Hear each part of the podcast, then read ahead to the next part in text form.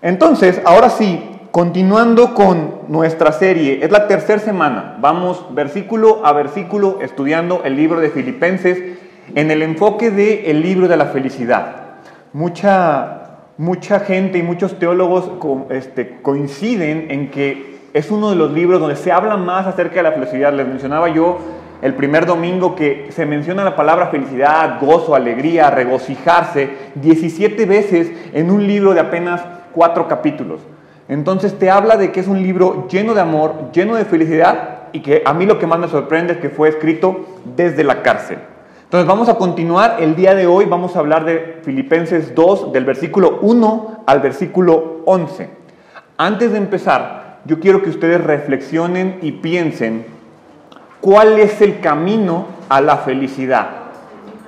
Y yo ayer meditaba, le preguntaba a mi esposa, le, preguntaba a algunas personas, ¿cuál es el camino a la, felicidad? Obviamente, si yo les pregunto a ustedes, aquí en este momento, pues la gran mayoría me dirá algo así como Dios, eh, Jesús, la iglesia. Pero ya en serio, si les preguntara afuera, en un restaurante, con varias gente que no es cristiana o que no cree, yo creo, y por lo que escuché, es que la principal o el principal la principal respuesta sería algo, algo similar a estudiar una carrera, conseguir un buen trabajo o poner un negocio, hacer lo que me gusta, hacer mucho dinero y, ¿por qué no?, retirarme a mis 30 años. Entonces, si tú le preguntas a la gente qué es lo que el camino a la felicidad, tiene que ver algo similar con eso, tiene que ver algo con realización personal, con metas y objetivos que vas alcanzando. Pero saben algo, conozco mucha gente que va en este camino y conozco gente que ya está en este camino, que ya alcanzó el retirarse, que ya fue exitoso, que ya tiene dinero y no son felices. Entonces te habla de que nuestro concepto del camino a la felicidad puede que no esté tan acertado como nosotros podemos esperarlo. Entonces, la Biblia nos dice que el verdadero camino a la felicidad es la humildad. Y ahorita vamos a hablar más a detalle, pero primero quiero que cierren sus ojos y que tratemos de dejar afuera todas las preocupaciones, que tratemos de dejar afuera todos nuestros enojos, todos nuestros eh, soberbia, todo nuestro ego, que se quede afuera de aquí y que en este momento el Espíritu Santo abra nuestras mentes. Padre, te doy muchas gracias por toda la gente que está aquí, te doy muchas gracias porque sé que si hoy están aquí es porque algo tienes que decirles. Abre nuestro corazón, abre nuestra mente, abre nuestro sentimiento y nuestras ganas de relacionarnos contigo. Queremos que tu palabra entre, permanezca y dé fruto en el nombre de Jesús. Amén. La humildad es la llave de la felicidad. ¿En serio?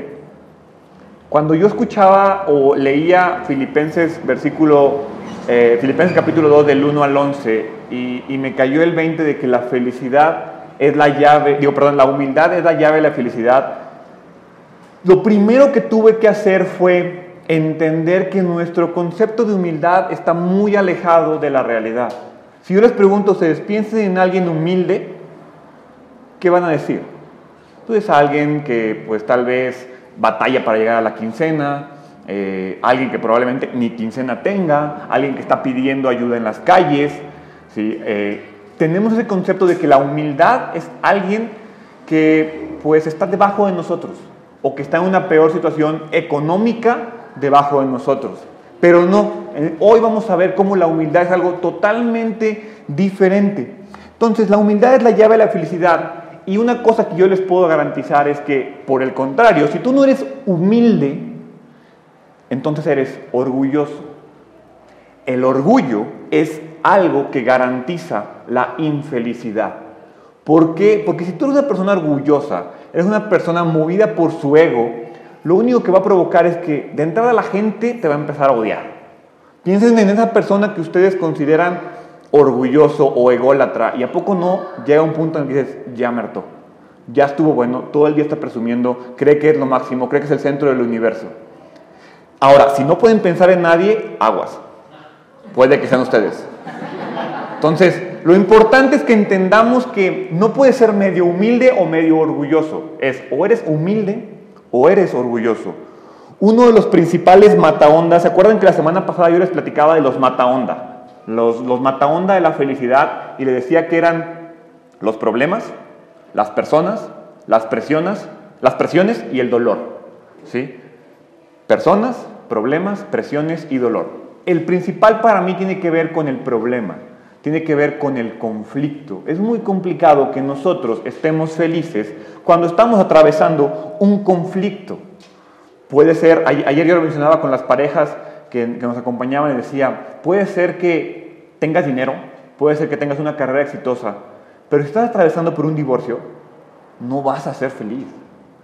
Puede ser que tengas un matrimonio feliz, puede ser que tengas todo el dinero, pero si tienes broncas con tu jefe, no vas a ser feliz.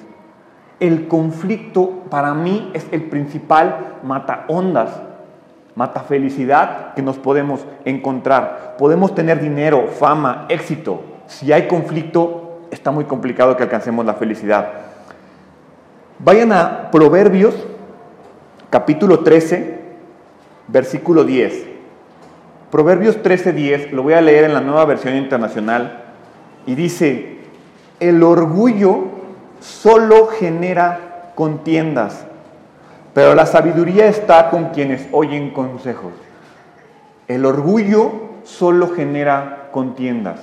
Todos nuestros problemas y todos nuestros conflictos relacionales tienen que ver con el orgullo. En el momento en el que nosotros cedemos, en el momento en el que nosotros dejamos nuestro orgullo de lado, estamos comenzando o tenemos la posibilidad de comenzar a solucionar nuestros conflictos. Mi mayor consejo para cualquier pareja o para cualquier relación que esté comenzando de amistad o cualquier relación de padre-hijo es que dejemos el orgullo de lado. Yo platicaba con, con mi esposa y le decía, es que en realidad es un consejo que, que, a mí me gustaría darle a todas las personas. Dejen el orgullo de lado. Eh, hay cosas que a veces nos aferramos tanto, o sea, hay veces que te avientas unas broncas súper fuertes porque alguien no cree lo mismo que tú crees. Hey, tranquilo. De entrada, si tú eres cristiano y tú crees en Dios, entiendes que no es tu labor hacer que alguien crea lo que tú creas. ¿Sí? Yo ayer veía cómo había tanta pelea en el Facebook, en Twitter, en redes sociales, porque unos oraban por París y otros no oraban por París. Porque unos oraban por Siria, unos oraban por México. Yo dije, qué afán de pelearse. Porque en realidad cuando yo lo veía, mi primer efecto o lo primero que yo pensé fue, wow, qué padre que pasó el huracán y hubo una cantidad impresionante de personas diciendo, orando por México. Pasó lo de París y la primera reacción fue, oremos por París. Me lleva a pensar, la gente se está dando cuenta del poder de la oración. Dios está haciendo algo en el mundo.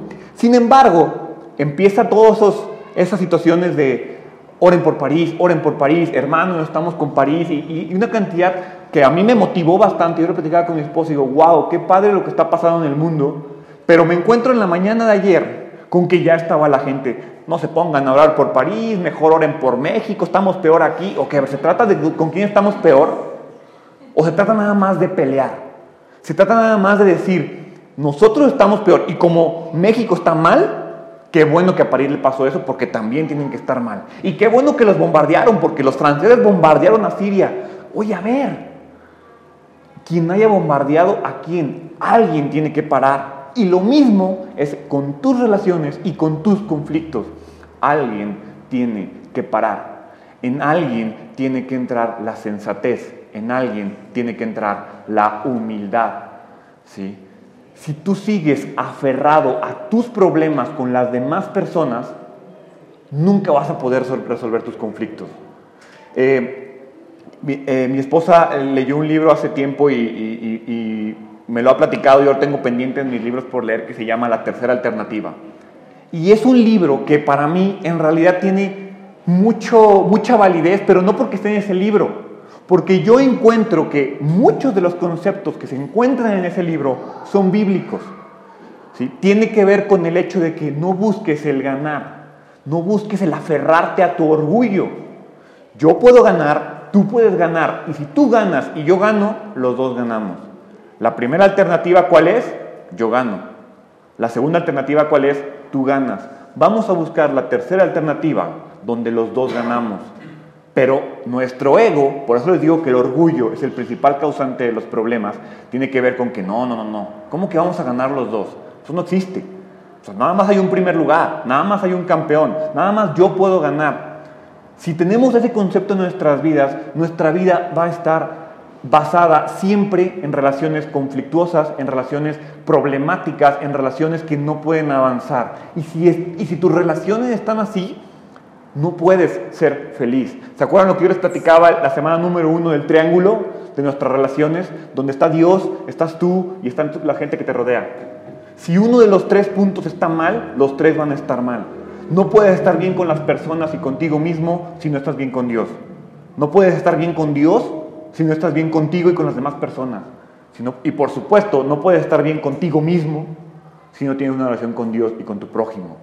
Entonces, de eso se trata el día de hoy. Y para mí, Filipenses es un libro que toca este tema. A partir del capítulo 2, Pablo comienza a hablar al respecto. Les recuerdo que esta carta era para iglesia, la iglesia de, los filipenses, en Filipos. Y es la iglesia que Pablo fundó, la primera que Pablo fundó. Fue el primer pastor. Y algo que era muy bueno es que esta iglesia era sumamente fuerte estaba siendo una iglesia que estaba creciendo, que se estaba fortaleciendo. Pero Pablo se da cuenta que en ese tipo de lugares donde están creciendo, donde se están fortaleciendo, el principal problema y peligro que puede existir es el orgullo y es la desunión, es el conflicto. ¿Por qué? Si son dos personas, pues es muy fácil ponerse de acuerdo, ¿no? Bueno, en algunos casos. Pero entre dos personas batallarán, tardarán un poco, pero se podrán poner de acuerdo. Llega una tercera persona, ya se empieza a volver más complicado. Imagínense 30 personas, 40 personas. Entonces la iglesia de, Filipe, de, Filipos está creciendo tanto que cada vez se vuelve más complicado llegar a acuerdos. Cada vez es más complicado estar alejado del conflicto. El principal problema de una iglesia y de una relación es ese, el conflicto.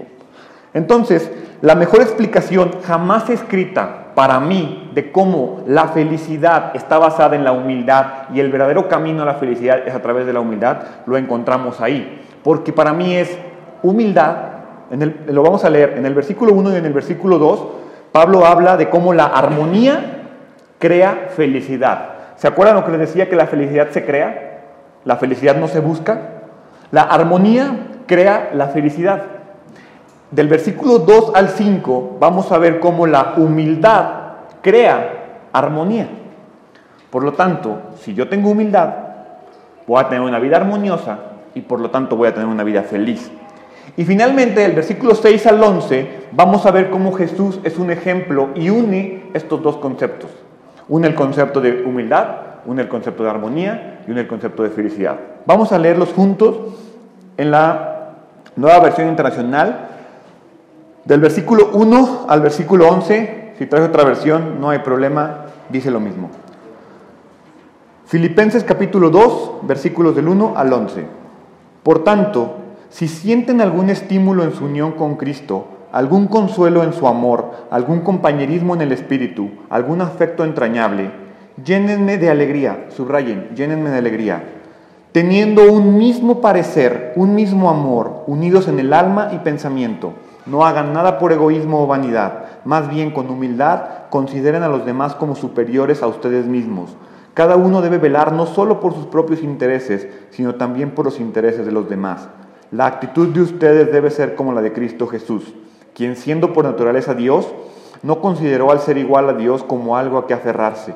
Por el contrario, se rebajó voluntariamente, tomando la naturaleza de siervo y haciéndose semejante a los seres humanos y al manifestarse como hombre se humilló a sí mismo y se hizo obediente hasta la muerte y muerte de cruz. Por eso Dios lo exaltó hasta lo sumo y le otorgó el nombre que está sobre todo nombre, para que ante el nombre de Jesús se doble toda rodilla en el cielo y en la tierra, y debajo de la tierra, y toda lengua confiese que Jesucristo es el Señor, para gloria de Dios Padre. Pablo comienza con la clave para las relaciones. Vayan a lean el versículo 2 otra vez, yo lo voy a leer en la, en la versión Dios habla hoy. Filipenses 2, 2 dice, si no lo tienen y lo quieren leer en la pantalla, Dice, llénenme de alegría viviendo todos en armonía, unidos por un mismo amor, por un mismo espíritu y por un mismo propósito. Te habla de que hay tres tipos de armonía. ¿sí? Armonía número uno es un mismo amor, armonía emocional. Un mismo espíritu, armonía espiritual y un mismo propósito, armonía direccional. Tenemos que tener los tres tipos de armonía en nuestras vidas. Tenemos que tener amor, tenemos que tener el mismo espíritu y por, lo, por supuesto que tenemos que buscar el mismo propósito. Y generalmente ahí es donde está el problema. Cuando estamos buscando el amor, eh, podemos coincidir en que nos gusta, lo queremos y pues, podemos comenzar a amarnos. Cuando decidimos que el Espíritu Santo es lo más importante, también nos podemos poner de acuerdo en ese sentido. Pero cuando se trata de decir hacia dónde vamos, cuál es nuestro propósito, ahí empiezan los problemas. No, es que yo creo que nuestro propósito deben de ser los niños. No, es que yo creo que nuestro propósito los padres. No, es que los abuelos. No, es que no sé quién. No, es que vamos para acá. No, es que vamos a evangelizar al centro. No, es que no hay necesidad de evangelizar. Las redes sociales. Hey, ¿cuál es nuestro propósito? Imaginen Ustedes, voy a poner el ejemplo del matrimonio porque yo creo que todos tenemos papás o, tuvimos papás y todos, algunos estaremos casados o tenemos contacto con alguien que tiene un matrimonio. Imagínense un matrimonio donde están en un mismo amor, en un mismo espíritu y en un mismo propósito.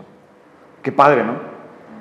O sea, un matrimonio en el cual se aman de la misma manera, creen exactamente en lo mismo y se mueven en la misma dirección. No lo tenemos.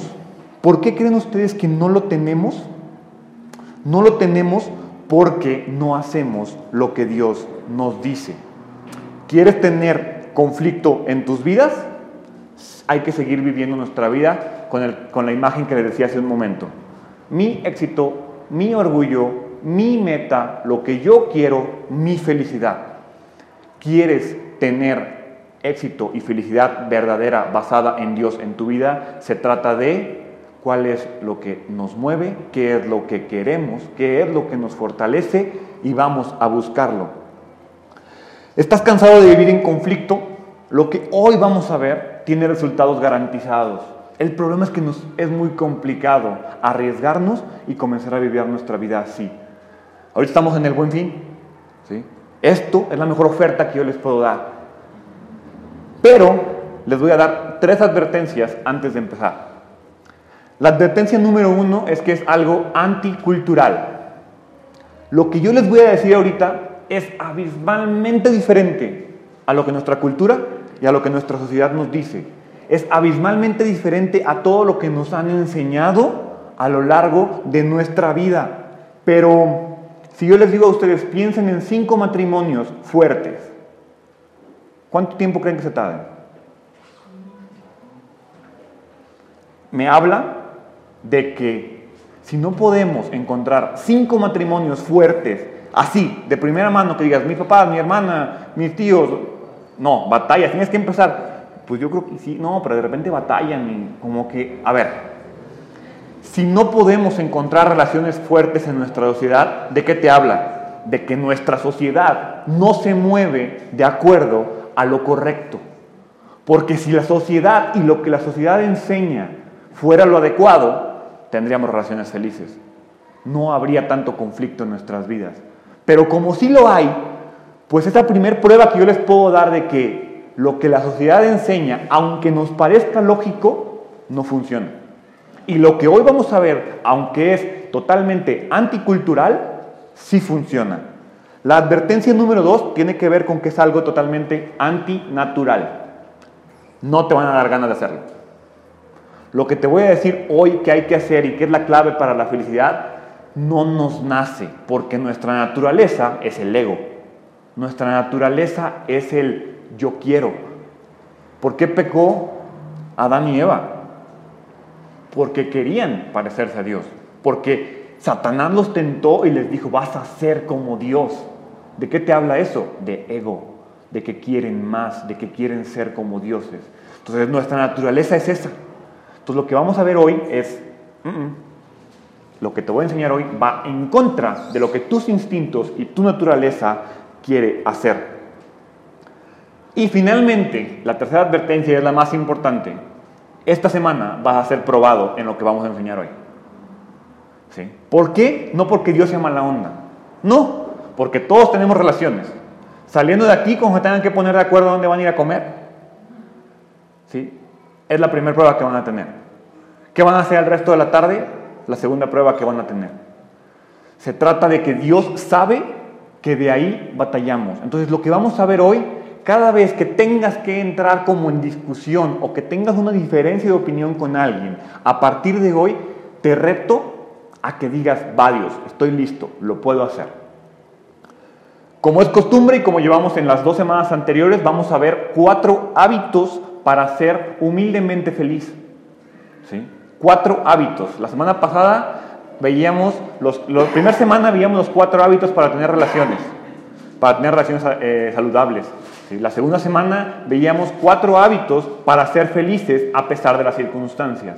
El día de hoy vamos a ver cuatro hábitos para ser humildemente feliz.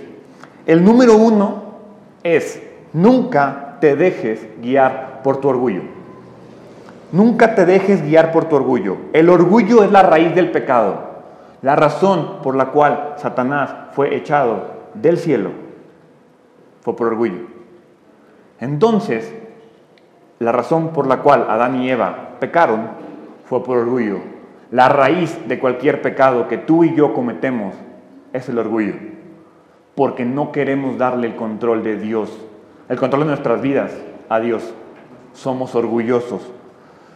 Tenemos el problema del yo lo que yo quiero, lo que a mí me gusta, lo que yo busco, lo que yo pienso, lo que yo creo es lo correcto. El primer hábito es, deja ese pensamiento del yo, deja ese pensamiento de lado y no dejes que el yo te guíe. Nuestra cultura exalta el narcisismo. ¿sí? ¿Qué es el narcisismo? Es esa, situación, ese momento en el cual te amas, a ti mismo más que a los demás, más que a Dios. ¿Por qué les digo que nuestra cultura lo exalta? Porque podemos pensar en quiénes son las personas más famosas o quiénes son esas personas que están actualmente en la tele, en la televisión, en los medios y digo, ¿en serio esos son nuestros modelos a seguir? ¿Las Kardashian son nuestros modelos a seguir? ¿Qué han hecho, además de salir con ropa sexy en la televisión, para que haya mil programas, mil marcas, todo el mundo quiere saber qué pasa en sus vidas. ¿Qué pasa? Nuestra cultura venera el narcisismo. Lo único que ellas hacen es amarse a sí mismas, buscar placer para ellas y como tienen una vida de lujo haciendo eso, todos queremos lo que ellas tienen. Dinero, fama, sin hacer nada. Porque de vez en cuando que hemos visto ese programa, nunca las he visto trabajar. ¿eh? ¿O alguno de ustedes ha visto trabajar a las Kardashian en algún punto? No, por supuesto que no. Eso es lo que queremos todos. Por eso les decía que lo que les voy a enseñar hoy es en contra de lo que queremos. Vamos a leer Filipenses capítulo 2 versículo 3. Vamos a leer la primera parte y primero lo voy a leer en la nueva versión internacional. Filipenses 2, 3, la primera parte dice, literalmente, no hagan nada por egoísmo o por vanidad. No hagan nada por egoísmo o por vanidad. Es muy difícil de cumplir porque yo te, digo a ti, piensa por qué hacer las cosas. Incluso hay gente que dice que yo soy súper bueno, yo ayudo a los demás. Sí, pero ya si tratas de pensar el por qué lo haces, porque me hace sentir bien, ¿no? Porque me gusta ayudar a las demás personas. Por ahí en algún, una vez en algún programa de televisión veía que no hay acciones totalmente desinteresadas. porque, porque en realidad, aunque tú digas, voy a dar todo a alguien, cuando tú lo das y ves la felicidad de esa persona porque pasa, te hace sentir bien. Entonces, ya lo hiciste por quién? ¿Por ellos o por ti? Es bien difícil decir que mi ego y que mi vanidad no me muevan, porque en realidad es muy complicado hacer algo. Si haces lo bueno, va a haber consecuencias buenas y por lo tanto, pues te vas a sentir bien con lo que está pasando. Entonces puedes llegar a pensar, ¿lo estoy haciendo en verdad por ayudar o lo estoy haciendo porque me hace sentir bien? ¿Lo estoy haciendo porque me gusta? Todo lo que hacemos tiene que ver con nosotros. Eso es el egoísmo y por eso quiero hacer esa separación. Es muy complicado que yo les diga las acciones totalmente desinteresadas, pero si honestamente tu motor es el egoísmo, la definición de egoísmo es todo es acerca de mí. Todo lo que pasa tiene que ver conmigo. Pasa alguien, me viste feo, ¿eh?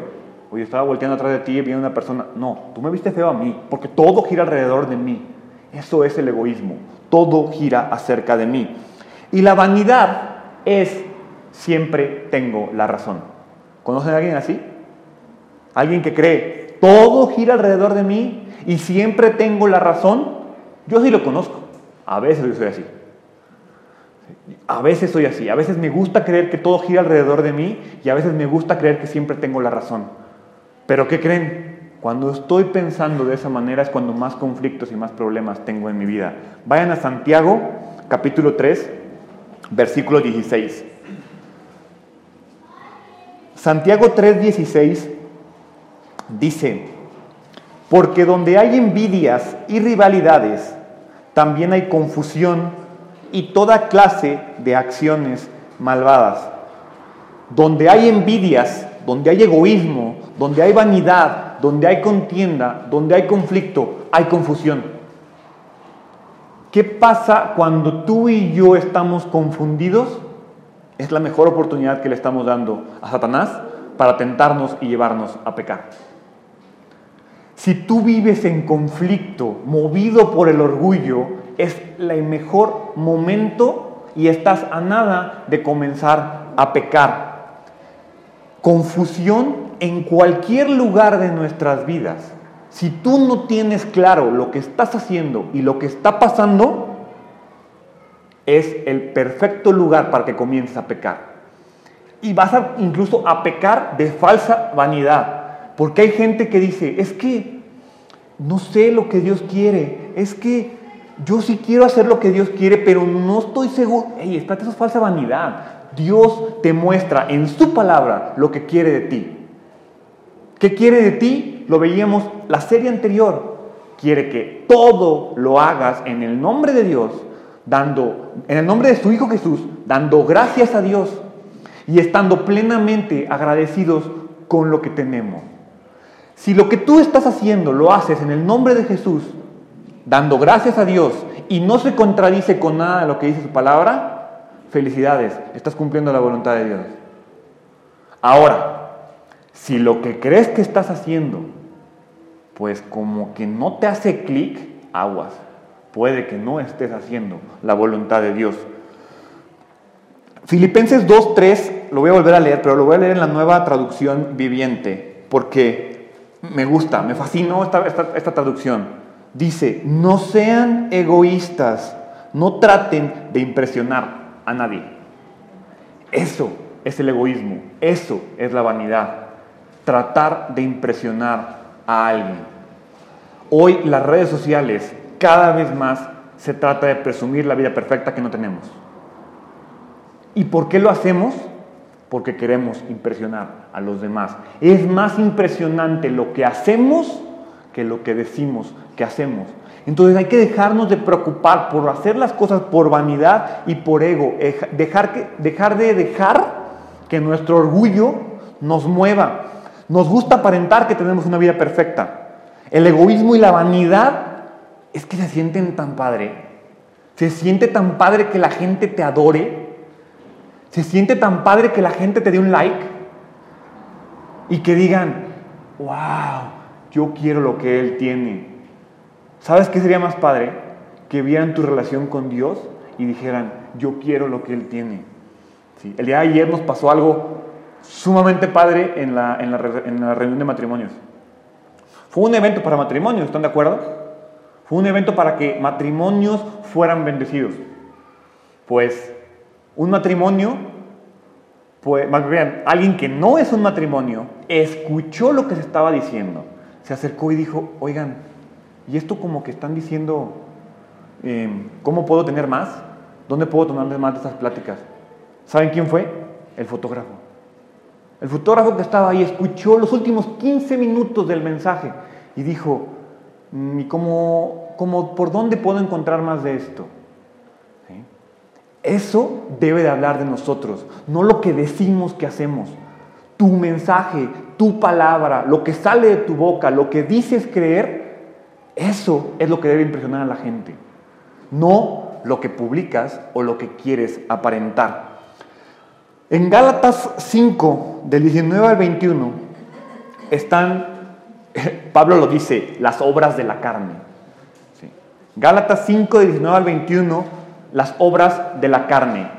Para mí son los 17 efectos del egoísmo y de la vanidad. Cuando tú empiezas a leer estos 17 efectos, lo voy a leer, dice, las obras de la naturaleza pecaminosa se conocen bien. Inmoralidad sexual, impurezas, libertinaje, idolatrías, brujería, odio, discordias, celos, arrebatos de ira, rivalidades, disensiones, sectarismos y envidia, borracheras, orgías y otras cosas parecidas les advierto ahora, como antes lo hice, que los que practican tales cosas no heredarán el reino de Dios. Cuando empezamos a leer esto, ¿a poco tus ojos no se pierden en inmoralidad sexual, orgías, borracheras, libertinaje? ¿Verdad que sí? dices, no, pues no soy tan mal.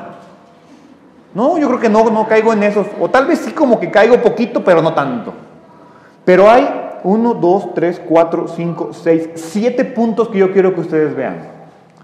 Odio, discordia, celos, arrebatos de ira, rivalidades, disensiones y envidia. Para los que practican tales cosas no heredarán el reino de Dios. Si quito los otros diez, como que pega más, ¿no? Odio, discordia, celos, arrebatos de ira, rivalidades, disensiones y envidia. Si tú practicas esas cosas, no heredarás el reino de Dios. Son los, para mí, los llamo los pecados relacionales. Estos pecados son pecados relacionales. Son los pecados que el orgullo y la vanidad nos hacen cometer y por lo tanto nos roban la humildad, nos roban la armonía y nos roban la felicidad. Por eso es el primer hábito que debemos de trabajar. Que el orgullo y la vanidad no sean tus guías, no sean tus motores, no sean la causa por la que haces las cosas. El segundo hábito es ser humilde o morir en el intento. Ser humilde o morir en el intento. Si ya no voy a dejar que mi orgullo me guíe, ¿qué debo dejar que me guíe? La humildad. Vayan a Filipenses 2.3 de nueva cuenta. Vamos a leer la segunda parte, porque leímos la primera parte que decía, no hagan nada por, por egoísmo o vanidad. Dice la segunda parte, sean humildes, es decir, considerando a los demás como mejores que ustedes. Humilde debe ser el fundamento de toda relación. Debemos de presentarnos humildes. Una relación exitosa no es la que da el 50-50. ¿eh? Tenemos el concepto de que una relación exitosa es donde yo doy lo mismo que recibo tiene cierta verdad, pero no se trata de que demos 50-50, se trata de que demos 110 y 110. Se trata de que yo vaya la extra milla por mi pareja y que mi pareja vaya la extra milla por mí. Porque si damos 50-50, ¿qué estamos haciendo? El otro 50 es de ego y orgullo. Si yo doy el 110% por mi pareja, el 110% por mis amigos, el 110% por Dios, el 110% por las relaciones que tengo, ya no me queda espacio para mí, para mi orgullo y para que mi ego me domine. La humildad está sumamente malentendida. Creemos que significa andar diciendo, pues es que no soy bueno, La verdad yo ni sé nada de Dios, no soy lo suficientemente conocedor, pues es que no sé qué es lo que Dios quiere de mí, yo veo que a la gente le va bien, pero a mí no tanto. Eso no es humildad, ¿eh? eso es falsa humildad. Si yo entro en un lugar y pienso, ¿qué estará pensando la gente de mí? ¿Seré lo suficientemente bueno? Eso es falsa humildad. Pero si yo entro a un lugar y pienso, ¿qué puedo hacer por esta gente? Eso es verdadera humildad. Si nuestra mente está ocupada en lo que podemos hacer por los demás, no se va a ocupar en toda la cochinada que traemos dentro de nosotros. Porque en verdad, y, si lo hacemos el cálculo, si yo entro a este lugar y yo digo, ¿qué puedo hacer por las demás personas? Y todos los que estamos aquí pensamos exactamente lo mismo al entrar a este lugar y decimos, ¿qué puedo hacer por los demás? Ya tengo 40 personas trabajando a mi favor en lugar de una sola. Porque cuando soy yo solo trabajando para lo que yo quiero, pues es el esfuerzo de mi persona solamente, no me va a alcanzar la vida. Pero si tengo a 40 personas preocupadas por mí y dispuestas a servir mi vida, es más padre. Pero para que eso pueda pasar, yo tengo que servirles a ellos. ¿Sí? ¿Por qué? Dice, humildad no es tirarme para que me recojan, es ayudar a otros a que se levanten. ¿Sí? Otra vez, la humildad no es me tiro al piso y dime, ay, sí, no te preocupes, no eres tan malo. No, la humildad es yo te ayudo a ti a crecer. No porque sea mejor que tú. Ojo, no es te ayudo porque soy mejor persona que tú y conozco más que tú. Te ayudo porque todos necesitamos ayuda. No es devaluarte, es darle más valor a los demás. No es decir, pues es que no valgo nada. No, es decir, me olvido de lo que yo pienso, de lo que yo valgo. Es lo que tú vales es esto, esto y esto. Hagan el esfuerzo. Díganle a la otra persona al lado de ustedes por qué es valioso para ustedes y vean su reacción. Si ustedes le dicen a alguien la razón por la cual es valioso para ustedes, hasta la cara como que se te ilumina. ¿Sí? Pero no, tú quieres que todo el tiempo ellos te estén diciendo a ti lo valioso que eres para ellos, pero tú no quieres andar por el mundo diciendo lo valioso que es la gente para ti. No se trata de negar nuestras fuerzas, se trata de ser conscientes de nuestras debilidades. El ser humilde no se trata de decir, no puedo hacer esto, no puedo hacer lo otro. ¿sí? O yo puedo hacer esto, yo puedo hacer otro. O ¿conocen ese tipo de personas que son muy buenos en algo? Entonces tienen la falsa humildad de que no les gusta estar presumiendo. Como que ocultan para lo que son buenos. Pues, ¿es mejor que andarlo presumiendo? Sí, pero no. Se trata de que si yo soy bueno para algo, ponga eso que soy bueno para alguien al servicio de los demás. Porque entonces yo puedo decir, yo soy bueno para esto y te puedo ayudar a hacer esto. Tú que eres bueno para esto, ayúdame a hacer esto. El martes yo le decía a alguien, échanos la mano con un video, ¿no? ¿Por qué lo hice? Porque esa persona es buena para hacer videos. Yo soy terrible para hacer videos. Yo te puedo ayudar a ti en otra cosa. Sí, en muchas cosas más los puedo ayudar. Pero hay cosas para las cuales Dios no me hizo capaz. Si todos ponemos nuestros servicios, al, nuestras habilidades al servicio de todos, todos crecemos eso es la humildad, poner nuestras capacidades al servicio de los demás. Dios odia el orgullo, ¿eh? Santiago 4:6. Vayan a Santiago, capítulo 4, versículo 6. Dice, pero Él nos da mayor ayuda con su gracia. Por eso dice la Escritura, Dios se opone, subrayen, opone a los orgullosos pero da gracia a los humildes. ¿Ustedes sabían que después de la gratitud, la humildad es la razón de la mayoría de las promesas de la Biblia? Si ustedes se ponen a buscar en una Biblia de promesas las condiciones para alcanzar las promesas de Dios, la gratitud es la número uno, sin lugar a dudas. La número dos tiene que ver con la humildad, para que Dios nos dé paz su presencia, su poder, su prosperidad, su éxito, el honor de ser llamado su hijo, tiene que ver con la humildad. Dios odia el orgullo, se los acaba de decir. Cada vez que yo soy orgulloso, yo me estoy alejando de Dios. Cada vez que decido ser orgulloso, estoy en el lado opuesto de donde Dios quiere que yo esté. Porque, como lo dice el versículo 6 de Santiago, Él da gracia a los humildes. Él quiere que estemos en su presencia, pero cada vez que el orgullo nos guía, nos alejamos de su presencia. Y ojo, ¿eh? cualquier cosa. Hay gente que dice que a mí me gusta servir. Sí, pero si lo estás haciendo por orgullo, si tu motor es el orgullo, pues Dios se va a ver beneficiado de eso. ¿Se acuerdan lo que veíamos la semana pasada? Pablo decía, incluso los que predican en mi contra y se comparan conmigo y me atacan, no me importa. Soy feliz porque el Evangelio está siendo eh, llevado al mundo. Lo mismo dice Dios aquí. Si a ti te mueve el orgullo para hacer las cosas buenas, pues la gente que reciba la bendición de lo que estás haciendo es voluntad de Dios. Pero tú no vas a recibir los beneficios porque lo estás haciendo por los motivos incorrectos. Si tu motivo es en realidad ayudar a los demás y ya después te sientes bonito, ya estás empezando a recibir la recompensa. ¿Sí?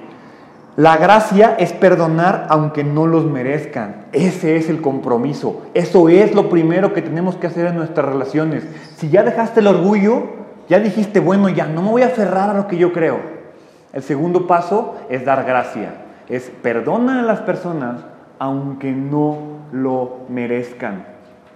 No quiere decir que al perdonar es, ay, bueno, es que, es que mi esposo me golpea. Entonces, pero como lo perdono, sigo ahí. No.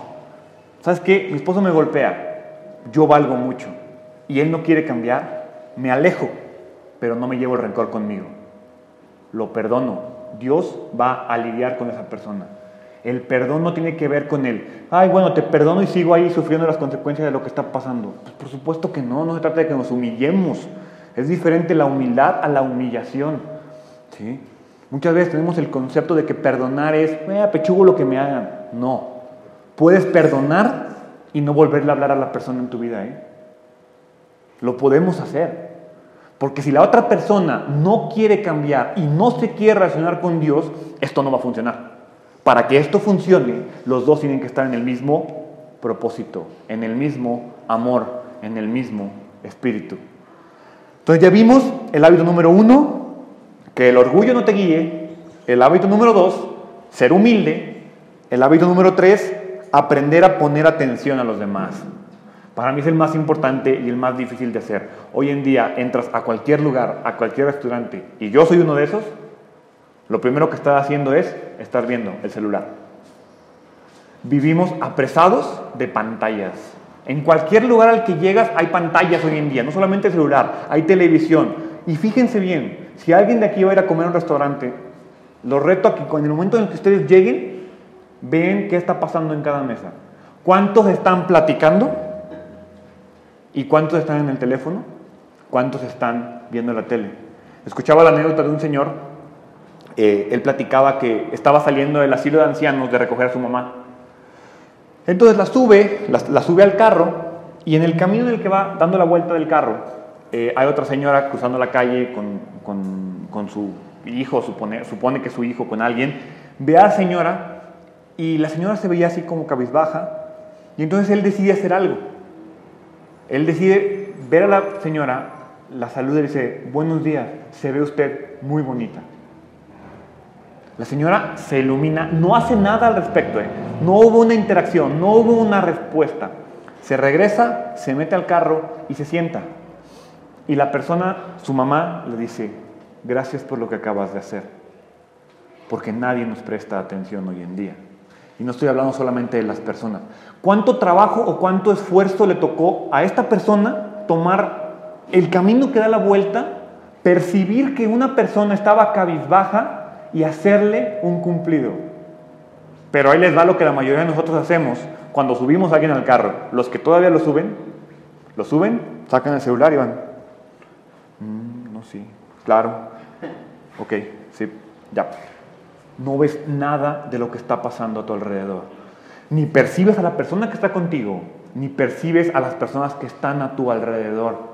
Me acuerdo que una vez platicábamos con, unas personas de, que les tocó estar en algún tiempo de sus vidas, estar pidiendo dinero en las calles, y nos decía, lo que más nos duele no es que no nos den dinero, lo que más nos duele es que no nos puedan ver a la cara. Es que ni siquiera sean capaces de decirnos, bajar la ventana y decir, no traigo nada. Y ellos nos decían, hay gente que lo único que dice es, no traigo nada, pero que Dios te bendiga. Y eso los llena a ellos. ¿Por qué? Porque los personificamos. Hoy en día vivimos en una sociedad en la cual ya no somos personas. Vivimos enfrascados en nosotros. Estás hablando con una persona y lo que estás pensando es, ¿cómo le voy a contestar? ¿Cómo le voy a ganar o cómo le voy a revertir lo que me está diciendo, porque yo soy el que tengo la razón, no él. Ni siquiera estamos escuchando en realidad lo que nos está diciendo. Y ahorita que les digo esto, en realidad créanme, yo batallo muchísimo con esto. Si no me creen, le pueden preguntar a mi esposa. Soy experto en estar pensando en la respuesta antes de escuchar siquiera la pregunta. ¿Sí? Mi esposa me puede estar diciendo algo y yo ya estoy pensando en cómo le voy a rebatir lo que me está diciendo. Es más, mi esposa me puede estar diciendo algo y yo tengo el celular en la mano diciendo, sí, estoy escuchando. Sí, sí. Soy experto en hacerlo. Estoy tratando de cambiarlo. Ya di el primer paso. Ya lo reconocí. ¿Sí? Y en realidad le digo a mi esposa, si me ves haciéndolo, dímelo, aunque me enoje. Pero nos tenemos que ser conscientes de que en realidad estamos haciendo mal las cosas. Debemos de recuperar ese arte perdido de poner atención a las personas Desaprovechamos momentos si vemos a las personas, reconoceríamos sus necesidades.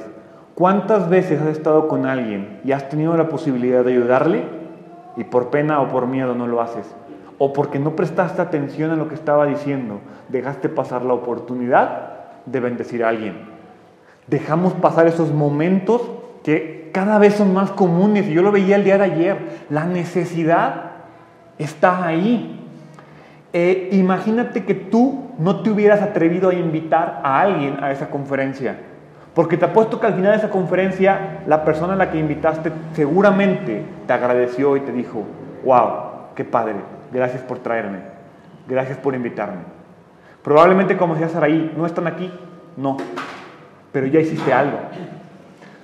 Tomaste su necesidad, la bendeciste y por lo tanto cosas buenas van a pasar. Pero queremos que la gente llegue al reino, llegue a Dios, y lo único que hacemos es estar en la iglesia los domingos alabando y escuchando la palabra. Perdón, pero eso solamente es yo, yo, yo, yo, yo. ¿De qué sirve que tú crezcas y no ayudes a crecer a los demás? De nada sirve. Hay un ejemplo muy claro y muchas veces he escuchado esa historia o esa analogía de que imagínate lo que vas a sentir en el momento en el que tú estés a punto de entrar al reino de los cielos y tal vez tu mejor amigo, tal vez tu hermano, tal vez tus papás te digan, qué mala onda, porque nunca me dijiste lo que tú creías? porque nunca me enseñaste que había otra manera de vivir? Porque oportunidades las tenemos, muchísimas, pero las dejamos pasar porque no prestamos atención a las demás personas. Vean el versículo 4 de Filipenses. Filipenses 2.4 dice, cada uno debe velar no solo por sus propios intereses, sino también por los intereses de los demás. Pablo asume, obviamente, que debemos velar por lo nuestro. No se trata tampoco de que digas, mi vida no vale nada y solamente voy a enfocarme en los demás. No se trata solamente de que hagas eso. Debemos de cuidarnos, debemos de seguir creciendo, debemos de seguir alimentándonos, debemos de seguir viviendo. ¿Sí? Pero te dice, no solo de tus propios intereses, sino también de los intereses de los demás. Interesarnos en las necesidades e intereses de los demás es amor y humildad. Si yo en este momento les tomara una foto, ¿sí? suponte que tomo una foto y la proyecto aquí, ¿quién es la primera persona que buscan? A uno mismo. Claro. Lo primero que hacemos es buscarnos a nosotros. ¿Por qué? porque vamos a ver cómo veo. ¿Cuántas veces han rechazado fotos y se han quitado el tag de Facebook porque sale así? ¡Ey! La foto está increíble, los otros 20 salen con una sonrisa. No, no, no, no, borra esa foto. ¿Por qué? Porque es algo mal. ¿Han escuchado o han estado con alguien que hace eso? ¿O alguna vez les ha tocado hacer eso? No, no, no, tómalo otra vez. Salí con los ojos cerrados. Di que estabas orando, hombre. ¿Sí? No pasa nada, pero creemos que nosotros somos el centro del universo. Pensar en los demás aumenta nuestra humildad, por lo tanto nuestra armonía y por lo tanto nuestra felicidad. Pensamos más en nosotros que en los demás. Para cambiar, ¿qué hay que hacer? Cambiar nuestra manera de pensar. Nuestra atención es lo más importante que tenemos. Yo te puedo dar dinero y el dinero va a regresar. Pero yo te puedo dar atención. La atención nunca va a regresar. El tiempo que tú le inviertes a una persona nunca va a regresar. Por eso es lo más valioso que podemos dar. Cuando tú das tu tiempo, cuando tú das tus momentos, cuando tú das tu atención, estás dando lo más valioso que le puedes dar a alguien. ¿Sí? Porque eso que tú estás dando jamás te va a regresar. Ese minuto, ese piropo, esos ocho segundos que en lugar de ver la pantalla esta persona percibió otra, a, una persona en necesidad de escuchar que existe y no ser ignorada, hicieron la diferencia. Y los mismos ocho segundos los pudo haber pasado viendo la pantalla del celular que haciendo lo que hizo. La diferencia es que de la manera en lo que lo hizo, alguien recibió bendición. Y no estoy diciendo que la otra persona se convirtió y creyó en el Evangelio y le predicó y ahora es seguidor de Cristo. No. Simplemente la otra persona dijo, ah, qué padre se siente que alguien me preste atención. El hábito número cuatro, y para mí es el más importante, es, ¿ya viste que el orgullo no te guíe? ¿Ya viste que debemos de ser humilde? ¿Ya viste que debemos de poner atención a las demás personas? Bueno, el cuarto y el más importante para encontrar el camino a la felicidad tiene que ver con antes de hacer algo, antes de tomar una decisión, debemos hacernos la pregunta, ¿qué haría Jesús? Vayan a Filipenses capítulo 2, versículo 5. Filipenses 2.5 dice, la actitud de ustedes debe ser como la de Cristo Jesús. No te dice si quieres, ¿eh? la actitud de ustedes le dice Pablo a la iglesia de los filipenses y nos dice a nosotros hoy en, hoy en día, su actitud debe ser como la de Cristo. Ante cualquier circunstancia, ante cualquier problema, ante cualquier necesidad, su actitud debe ser como la de Cristo, como la de Cristo. Bueno, pregunta, ¿cuál era la actitud de Cristo? Lo vamos a ver del versículo 6 al versículo 8 las tres principales, desde mi punto de vista, actitudes de Cristo, la número uno que, que a mí me sorprende y la verdad me llamó la atención como nunca me había percatado de lo fuerte que es este versículo, lo vamos a leer versículo 6 y la mitad del versículo 7. Filipenses 2, 6, 7 dice, quien siendo por naturaleza Dios, no consideró el ser igual a Dios como algo a que aferrarse. Por el contrario, se rebajó voluntariamente. ¿Qué hace Jesús? No exige lo que cree que merece. Y aquí, ¿por qué, ¿por qué me llama la atención? Porque en este caso no es lo que Jesús creía que merecía, es lo que Jesús se merecía. Lo que Jesús se merecía era que todo el mundo lo siguiera, era que todo el mundo creyera en Él, era que todo el mundo lo recibiera como lo que era, como un Dios. ¿Sí? Pero Él jamás exigió a nadie que le dieran lo que Él merecía. Es más, si ustedes leen el Evangelio, prácticamente hasta que está siendo juzgado y le preguntan, ¿dices que eres el Hijo de Dios? Él dice, tú lo dices. Él nunca andaba por el mundo diciendo, mírenme, yo soy el Hijo de Dios. ¿Sí? Incluso cuando Él le pregunta a sus discípulos, les dice, ¿ustedes quién dicen que soy? ¿Quién dice la gente que soy? Y es Pedro el que dice, eres el Hijo del Dios viviente. Y Jesús lo único que dice es, Bien, Pedro. Estás bien. Estás bien porque te lo reveló mi Padre, no yo. ¿Sí? Jesús jamás exigió lo que él se merecía. ¿Por qué tú y yo exigimos lo que creemos que merecemos? Porque en realidad, si Dios nos diera lo que merecemos, ya no estaríamos aquí. Entonces, en realidad es, no podemos andar por el mundo exigiendo lo que creemos que merecemos. Y desafortunadamente en nuestra cultura hoy en día es eso, se fomenta el tengo mis derechos. Es que yo tengo derecho a esto, es que yo tengo derecho al otro. Por eso les decía que va en contra de lo que dice la cultura. Dios tenía derecho a morir. Dios tenía derecho a venir al mundo y morir por tus pecados y por mis pecados. No, ¿verdad? Exigimos nuestros derechos, exigimos lo que creemos merecer. Sin embargo, lo que tenemos que entender es que podemos obtener lo que queremos sin necesidad, sin necesidad de exigirlo. Si nosotros somos buenos, vamos a recibir bendición. Ahora, y ahí hay que ser bien, bien, pues es muy importante porque se regresa a lo que viene en un principio. Hay que ser buenos con la gente que está en armonía contigo. Hay gente que tú eres bueno y se agandalla. Aléjate de ese tipo de personas. No es una persona que te convenga tener una relación. Lo mejor que puedo hacer por esa persona es aléjate, ora y pide por ella. ¿Sí? Pero si la otra persona cree en ti si la otra persona cree en Dios, si la otra persona te ama y quiere lo mismo que tú quieres, sé bueno y van a ser buenos contigo. La segunda, persona que hace, que la segunda cosa que hace Jesús es busca maneras de servir. Lo vamos a ver en Filipenses, la segunda parte del versículo 7. Tomando la naturaleza de siervo y haciéndose semejante a los seres humanos, a los seres humanos. Debemos aprender a servir. Creemos que venimos a ser servidos.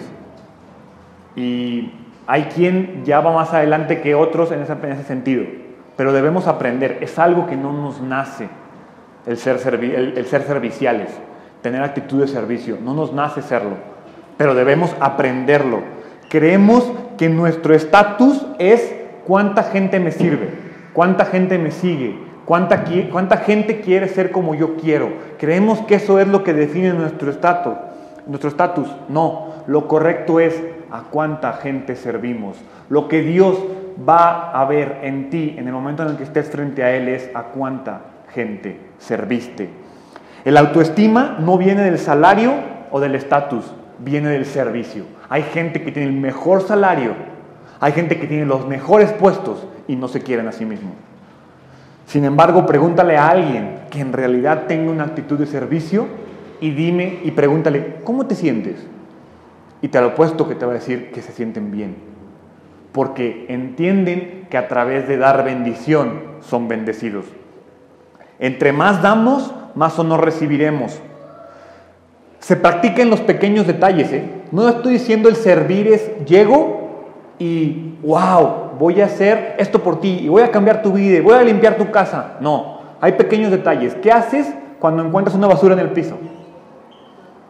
¿Cuántas veces has estado en el súper y dejas el carrito a un lado del carro? En lugar de, por servicio a los demás, y que cuando los demás lleguen no batallen en encontrar un carrito, porque encontrar un carrito en fin de semana en Walmart no se puede. Porque donde deben ir los carritos, no están. Ahora ahí tú me podrás decir, pero es que qué beneficio tiene para mí. Esa es la clave. La clave no es qué beneficio tiene para ti, es que pienses, qué bueno que cuando alguien llega al súper, va a poder ir a donde se supone que están los carritos y van a estar ahí. Se trata que en esos pequeños detalles tú lo hagas. Porque si lo haces en los pequeños detalles, en recoger una basura, en poner el carrito donde debe de ir, cuando tengas que servirle a alguien en un momento más complicado, va a ser tu naturaleza hacerlo. El corazón del servicio es lo más importante y es una actitud que Dios tenía, que Jesús tenía. Ahora, la tercera cosa que hace Jesús es, hago lo correcto aunque duela. Filipenses 2, versículo 8. y al manifestarse como hombre, se humilló a sí mismo y se hizo obediente hasta la muerte y muerte de cruz. Jesús se da cuenta, ¿sí? De que hay que hacer lo correcto aunque me duela hacer lo correcto. ¿Cuál es la recompensa de esto? Lo vamos a ver en Filipenses 2 del 9 al 11. Lo vamos a leer, dice, por eso Dios lo exaltó hasta lo sumo y le otorgó el nombre que está por todo nombre, para que ante el nombre de Jesús se doble toda rodilla en el cielo y en la tierra y debajo de la tierra, y toda lengua confiese que Jesucristo es el Señor para la gloria de Dios. reconocer a Dios ahora en amor es lo mejor que podemos hacer, porque todos sabemos que en el día del juicio todo mundo va a reconocer el nombre de Jesús. Hitler va a reconocer el nombre de Dios. ¿sí? Todas las personas las más terribles del universo y las más buenas del universo van a reconocer el nombre de Dios. La diferencia es que unos lo van a hacer hoy en amor y otros lo van a hacer mañana en juicio.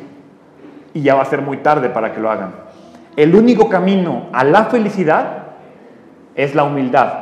El único camino a la humildad es Jesús. Reconocer que Jesús es Dios, que Jesús es nuestro Señor, que Jesús es nuestro Salvador y que Jesús tiene el control de nuestras vidas es el máximo nivel de humildad que podemos alcanzar. Jesús es el Señor es una frase muy poderosa y yo te reto a que la tatúes en tu corazón y en tu mente. Si estás en un problema, Jesús es el Señor. ¿Sí? Si estás a punto de ser tentado, Jesús es el Señor. Si ya fuiste tentado, di, Jesús es el Señor. Porque cuando tú estás solo, cuando tú estás en problemas, cuando tú tienes situaciones conflictivas en tu vida y reconoces que Jesús es el Señor, es lo más importante que podemos hacer. Es el máximo nivel de humildad que podemos alcanzar. Porque es decirle, Dios, no puedo, toma el control de mi vida. Los voy a invitar a que cierren sus ojos y que en verdad piensen y digan, Dios, ya estoy harto del conflicto, estoy harto del problema y de los problemas en mi vida. Dios, hoy quiero hacer un compromiso contigo. Dios, hoy quiero cambiar. Dios, hoy quiero ser humilde para tener armonía y alcanzar felicidad. Si tú hoy quieres hacer ese compromiso de comenzar a cambiar, de comenzar a vivir una vida diferente, de comenzar a tener una relación verdadera con Dios, siendo humilde y dándole el control de tu vida, así con los ojos cerrados, te pido que levantes tu mano, que en realidad digas, Dios, no puedo más. Dios, estoy harto del conflicto en mi vida. Dios, quiero ser feliz. Pueden bajar su mano. Si ustedes hicieron esa oración y ustedes están pensando en ese momento, los invito a que hoy, en este momento, cierren sus ojos y digan conmigo, Padre, te doy muchas gracias porque sé que estás conmigo. Te doy muchas gracias porque sé que tú tienes el control de mi vida. Reconozco que tu Hijo Jesús se hizo hombre murió por mí, murió por mis pecados. Te pido en el nombre de tu Hijo Jesús que me ayudes a humillarme a Él, a reconocerle como mi Señor y Salvador. Creo que es mi Señor y Salvador. Creo que resucitó al tercer día y que hoy reina contigo. Te pido, Padre, que hagas de la humildad un hábito en mi vida. Te lo pido en el nombre de Jesús. Amén y amén. Ese es el reto de esta semana. Humildad. Estás a punto de pelearte con alguien, humildad. Estás en broncas con alguien, humildad. No porque nos nazca hacerlo, sino porque Jesús lo hizo por ti. ¿Va? Entonces, se pueden poner de pie y levanten sus manos en, en señal de recibir bendición y vamos a orar para, para que Dios nos bendiga esta semana. Iglesia de Identidad, que el Señor te bendiga y te guarde, que el Señor te mire con agrado y te extienda su amor, que el Señor te muestre su favor y te conceda la paz en el nombre de Jesús. Amén y amén. Muchas gracias, que tengan una excelente semana, los queremos mucho, que Dios los bendiga.